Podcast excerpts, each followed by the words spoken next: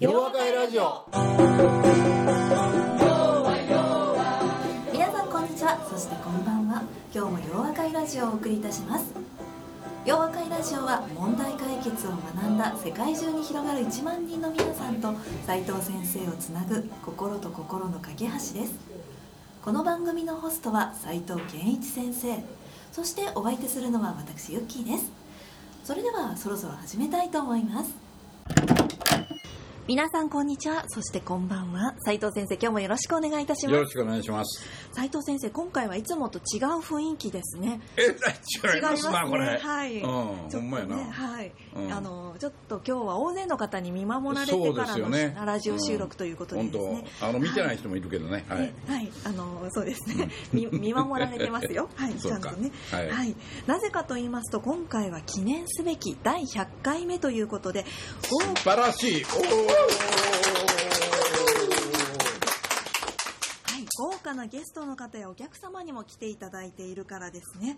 はい。豪華やですね、な豪華ですね。はいほらなんか画面の向こうにえらい豪華な3人がおりますぜ、うんですね。はい。後ほど登場していただきます。ゲストの方もね。ははいい。ですし、あのいいろんな方に来ていただいてます。はい。そのということで斉藤先生今回は100回目ということですが、第1回目ははい2011年12月25日のクリスマス第1回目のオンエアでした。はい。今から8年半前ということですごいね。すごいですね。はい。すっかり長寿番組ということで。ちょいやな何を言うねんなと思って。長寿番組ね。長寿番組ですね、はい、私もご長寿の方にじゃないのね。ではなくて、はい。長寿番組ということで3年以上長い番組というのは私も初めてなんですよ。そうすごいね、はい、もう8年半ということでですね。はい。いやこれは皆さんのおかげですね。ありがとうございます。聞いてくださってる皆さんのおかげですね、はい、リスナーの方々のはい。おかげですね。はい、ラジオを始めたばかりの頃は毎回斉藤先生から今日の一言というものをいただいておりましたけれども。ああそんなことありましたね、今日の一言はということで、あのうん第1回目というものは覚えて。覚えてるわけないけどな何を言うてんねんよね。俺一言言うたかも覚えてるきっと見言ぐらい言うたんちゃうのかなと思うんだいけどね。ろんなことを、あうん。の言葉いただいてましたけれども、はい、クリスマスということで第1回目のあの記録というものがありますのでせっかくなのでここで思い出すためにも読ませていただこうと、はいはいはい。はい。ちょっと季節は全然違いますけど、うん第1回目ですね、うん。今日はクリスマスということでクリスマスというのは救い主が生まれたことを祝うというのがもともとの意味だったと思います。そういう意味では皆さんがこれからの世の中の救い主になるために一生懸命勉強せなあきまへんでという言す葉をごいこと言うてたよね。いただいておりました。あそう。それはそれはあありがとうりがとうございます。はい。いやそういうこと言うてたよね、はいこのラジオも100回目を迎えまして改めて先生のこの思いをこれからも伝えていきたいと思そうでいますすね。よろしくお願いしますね、よろしくお願いいたします。これからまたね、100回目、200回目と続けていきたいと、いい。きたいと思います。はい。そうですか。ありがとうございます。はい、それではまた、あの、200回目をまず目指して、どうぞよろしくお願いいたします。よろしくお願いします。ありがとうございました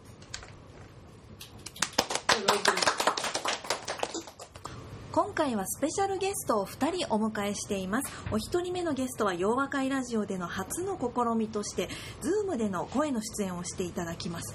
すごいですね。はい。すごいであの遠方の方も今度からラジオに出れるということでですね。ほんまや。はい、ぜひ皆さんにも出ていただきたいということで、へーしかも今回はですね100回記念でせっかくなのでということで、なんとご家族で、ご家族。はい、出演していただいてすいます。ごいはなあ、い、や耳痛い今の、はい。そんなことないね。はい。い。はい、ご家族はすごいね。ね。はい、うん。スペシャルゲストの佃田さんとそのご家族ですね。スタジオと佃田さんのご自宅をズームでつなげてご出演をいただいております。素晴らしいね。はい、こちらからはね画像が見えるんですけどね。素晴らしいですね。はい。はいはいはい。佃田さん聞こえてますでしょうか？はい、聞こえてます。こんは。い。にちは。バッチリバッチリ。どうもどうもはい、では早速、あの改めましてこう自己紹介の方お願いしたいと思います。福田さん、改めて自己紹介お願いします。はい。えー、ICU のあの同窓会の時に、はいえー最初に斉藤さんがあの会長されていた時にですね、あの理事としてあの一緒に関わらせていただいたのがきっかけで,、でその後あの問題解決の、えー塾の方にも、え2期で入らせていただいて、はい、問題解決の2期ではい。あの e ラーニングの方行かさせていただいたり、でそれと今日は娘の小学校6年生の、えー娘と一緒に参加させていただいております。今日は本当に100回記念おめでとうございます。ありがとうございますはい、記念すべき100回ということでご家族でねあの、うん。来てあの来てくださってというかつないでいただいて、はい。しかも斉藤先生ともね奥様も、まあ僕もよねく知ってますよ。あの e ラーニングで、はい。えーね、娘さんと娘さんもね。大きくなったって言もう大きくなった、ね昔はい。ものすごいちっちゃかったんやさあ昔から大きかった怖いわな、ね。うん、お子さんの成長は早いですからね。そうそうそうそうそうそう。はい、は いでは佃さんファミリーから斉藤先生への質問をお願いしたいと思います。おお質問。質問はい。そうですね。あのーまああれですね。やっぱり今あのー娘もですね将来カイロプラクターになりたい。おあおあすごいですね。はい。夢を持っておりまして、はい。というのもあのもともと妻の佃美香の方がですね26年前ですねカイロプラクティックを始めてはい。僕当時あの ICU の学生の時代にカイロプラクティック院に通ってたんですあなるほどはい、うん。ええはい。でその後で僕もカイロプラクティックをやることになって、まあ、いろんなご縁があって結婚もすることになってはい。で彼女あの娘もですね何歳だっけなりたいって言う4歳4 4歳。歳。の時にはい、うんもうカイロプラクターになるんだってね。はいはい。ああすごいですね。4歳にして。はああすごいね。いええ でうん。あのそうそうなるともう結構海外のカイロプラクティックの大学に行かないといくコースっていうのがあ2つあるので、あはいええ。どうしてもこのいわゆる日本で企業に就職するっていう感覚とはもともと違うので、はい。ただ教育は今普通の日本の小学校に公立の小学校に行って今度中高その後大どうするのかっていうのもあるんですけどうん。はい。なんかその上でこうビジョンが結構はっきりある娘なんですがうん。そのこういうことに気をつけておいた方がいいんじゃないかっていうことがありましたらあの やりたいなっていうのが、えええいやそれ、はい。佃さんの方がよう知ってんちゃうの。こんなこと気ぃつけた方がええねみたいなね、はい。問題としてはですね、うん。例えば、はいあの中学校とかうん。高あ校とかいろいろ受験っていうのが日本にはありますよね、うん。ええで好きなことだけやったらいいっていうよりもやっぱり医者みたいなものなので、うんうんこのカイロプラクティック大学で入る前にちゃんと基礎課程を他でどっか取っていかないと大学にも入れないような感じなので、うんまあ、日本でいろんなことを学んだらいいとは思うんですけれども、はい。うんうん何かこうなんですかね周りとちょっと違う道を進みながらもここは押さえとかないかんでっていうところがうんおーすごいね。そう僕がかカイロのあの2人とも先生やっちゃってるあやっちゃってるからね。いやね狭くなるといけないそうですよねね。うんさますすがやね、はい。そやけどね、ええ。そこはね、なかなかあのいいことをやっぱりあのいい親父さんやからね。はい。そういう質問がこう出てくるわけやな、ええ。はい。でこうお二人ともはいカイロプラクターっていうんですか、はい。まあ、そういう世界にいるもんやから、はい。で娘さんがその世界に入りたい、ねええええいいね。こういうはあの親子でね、はい。い、いねんけども、まあ、彼も言うてるようにその世界が狭くなってしまうとね、良くないということで。たまたまねあの最近ご覧になったかどうかわかんないけど日経新聞にね、はいあのこれは我々の大学のまあ僕の後輩にもなるんだけどソニーのねはい。平井会長の話がちょっと出ておりましてね、はい。これご覧になった、まあ、佃さんよ読まれたかどうか知らへんけどその中でねあのやっぱりあのソニーもまあ大企業でねいろんな大企業病のようなものを持ってたんやけどその中であの平井さんであるからこそあの会社を立て直せたん違うか。要するにそれはね、えいわゆるそのソニーの、まあ、正統派の事業内容とは全く違うねエンターテインメントにおられた人だし、うん。はい。言うてみたらそのソニーの文化っていうようなものにあん。まり詰まっていない人であるがゆえにねそのソニーというその難しい局面にそれを立ち直せることができていわゆる ICU で変ジャパって呼ばれてたってそれも出てましたよ。だからそのやっぱり変なね、ああの人っていうのかな、はい。ちょっと一風変わってるというところがやっぱりソニーという非常に難しいあの場面の中でもそれを引っ張っていってね、ええあの立ち直らせることができたっていうことはやっぱり素晴らしいことで。まあ、こここの記事が示唆していることもそうやし、はい。それで僕らが普段あの気をつけることっていうのはやっぱりあのカイロプラクターになろうということになるとその世界を一生懸命知ろうというふうになる。まあ誰でもそうですよね、でも逆に言うとそうであると結局、まあ、僕はよくあのカイロプラクターの世界っていうのはよく知らないんですけれどもね。結局人の健康に関わる仕事なんでね。一つはやっぱりあの人とかはいあの動物、植物、まあ、全てのその生き物にうん生き物に対するね、はいええ。あの興味とかえあるいはそれを大事にする心っていうものがまずないとねいわゆるそういう人の健康に携わることができない。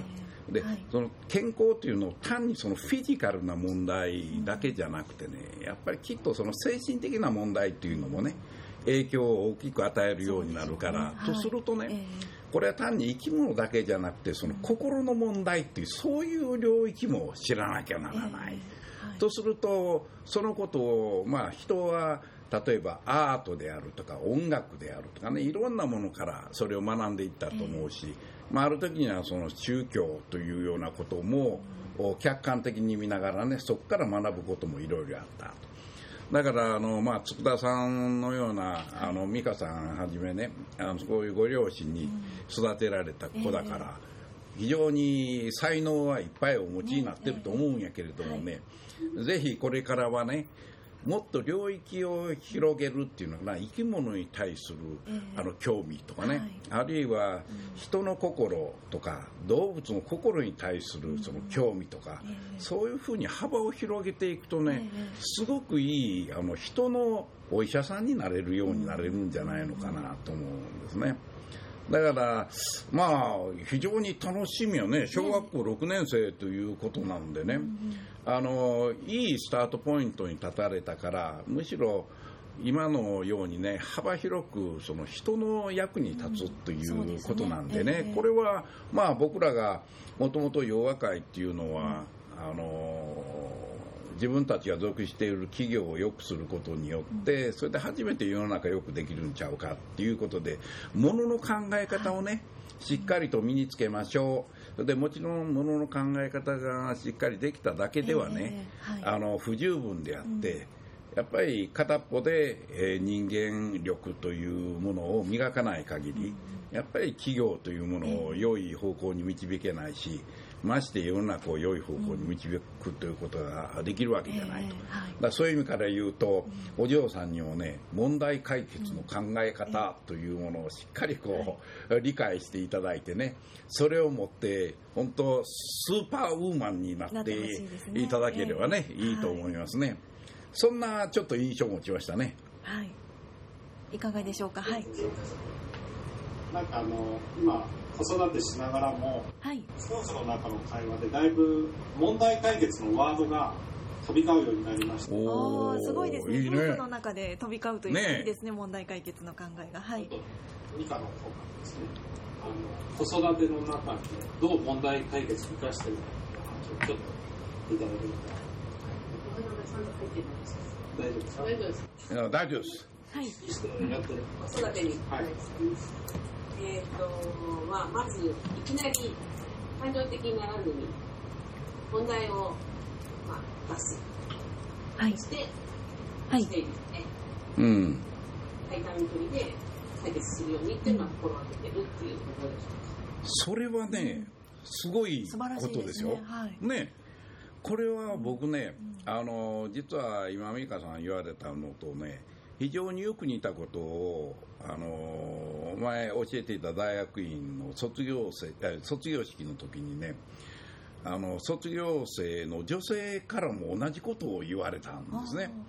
あの彼女自身がね、いや実はその問題解決を学んで非常に良かったことはあのあるんですっていうか、いや、それなんですねんってこうね、まあ聞いたらね、あの彼女が、いや、自分はやっぱりあの、えー仕事もやり、はい。それから、えーまあ、ご主人の面倒を見る見なあかんしみたいな、はい。それで子供の面倒見なあかんしみたいな、もう面倒見なあかん人ばっかりが周りにおると。はい。でそこでね、はい。やっぱり疲れてこう帰ってくると子供が母親の気を引こうとしてねいろんなこういたずらするんですって、あでその度にね怒ってたわけですよ、ね、なんでもう疲れて帰ってきてんのになんでそんなことするのみたいな。ところがある時、その問題解決学んだ時にはね必ずそれの原因というものがあるはずだから、はい。それをしっかりとね、うん。あのー理解した上で対応しないとあかんのんちゃうかっていうことを思い出してね、はい。それから子供にえなんでそういうふうなことするのっていうそういう質問をするようになったんですって。そうすると子供がその時の気持ちをこう言ってあそういうことだったのみたいな。そこで随分そのいいあの関係っていうのは子供にとってみたらすごいいい母親になったっていうねことをお自分自身も感じてねあれ学んで問題解決学ばなかったらねきっとずっと当たり散らす。ええ。でそれは結果的に子供に悪影響を与えるということがねもうそれを思っただけでねゾッとしちゃったと。ね。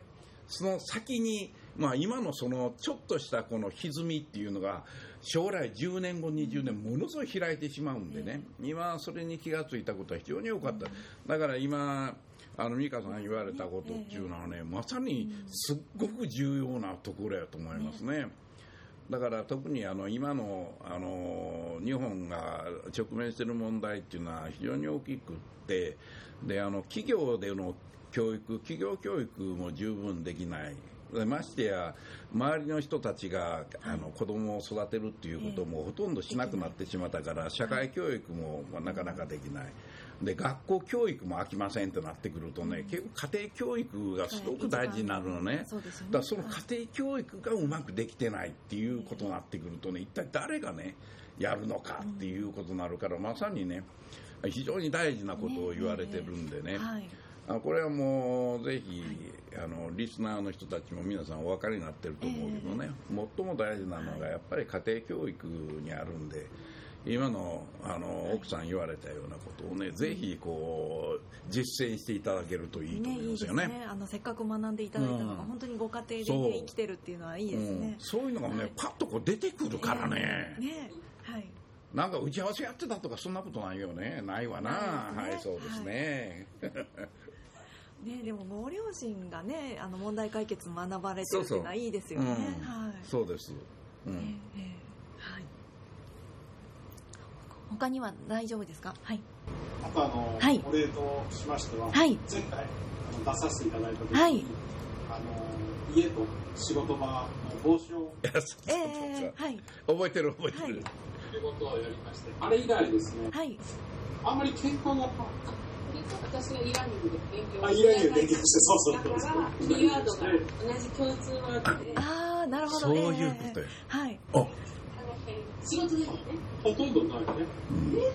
ほぼなくなっこれねああ素晴らしいですね。なんかね、はい。えらい問題解決の宣伝してくれてるみたいな感じやけど、でもね確かにね共通言語って同じものの考え方っていうかね、どういうことかって分かるからだから佃さんのお父ちゃんがないろいろこんなことやあんなことや言うてると何言うてまんねんと思ってたところがねあこういう意味やったんやなっていうことであの理解しやすくなったっていうことなのね、はい。ええこれ大事なことだね。ね。奥様も学ばれたというのはね、そうですよね。はい、あの倍になるどころかねうん。10倍ぐらいに効果が出てるんじゃないかっていう感じですよね。ええ。これ確かにね、はい。昔はあのあのよくあの BBT の生徒さんにも言われたんやけど、え。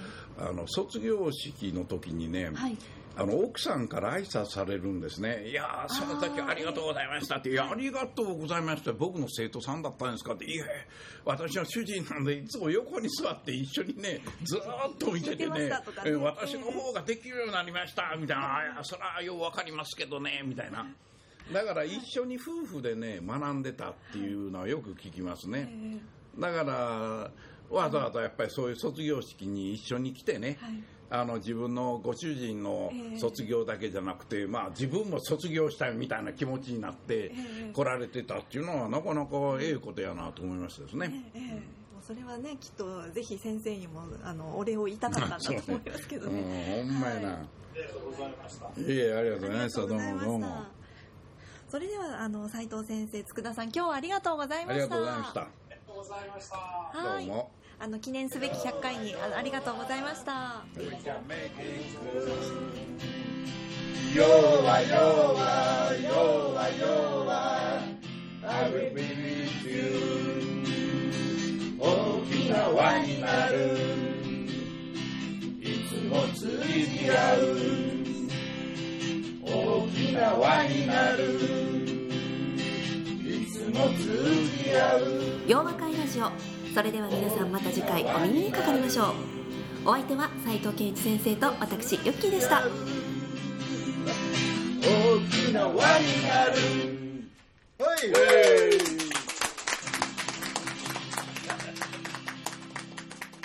ターは森友さんでした。森友さんでした。おおきにおおきに。おおきにおおきに。ありがとうございます。ありがとうございます。